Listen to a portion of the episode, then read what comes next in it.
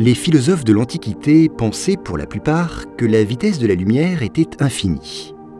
Mais à partir du XVIIe siècle, on penche plutôt pour une valeur finie, et dès la fin du XIXe, on l'établit à environ 300 000 km par seconde. Puis un grand pas est franchi en 1905 avec l'élaboration de la théorie de la relativité restreinte d'Albert Einstein. D'après cette théorie, la vitesse de la lumière dans le vide, notée c, est une constante fondamentale qui ne peut pas être dépassée par des objets ayant une masse.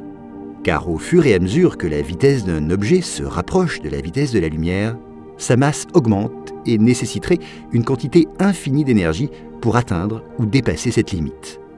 En outre, les expériences et observations réalisées jusqu'à présent corroborent la validité de la théorie d'Einstein. Par exemple, des particules subatomiques, des neutrinos, ont été mesurées se déplaçant à des vitesses proches de celles de la lumière, mais jamais au-delà. Donc les résultats des expériences de physique des particules, des études astronomiques et des observations cosmologiques confirment tous la limite de la vitesse de la lumière. Cependant, pour être tout à fait complet, il existe des situations où la vitesse de la lumière peut être dépassée. Par exemple, dans l'eau. Sa vitesse y est moindre que dans le vide. Aussi, certaines particules, comme les électrons, peuvent s'y déplacer plus vite que les photons. Dans ces conditions, la vitesse de la lumière dans ce milieu est dépassée, et il se produit une lueur bleutée qu'on appelle l'effet Cherenkov.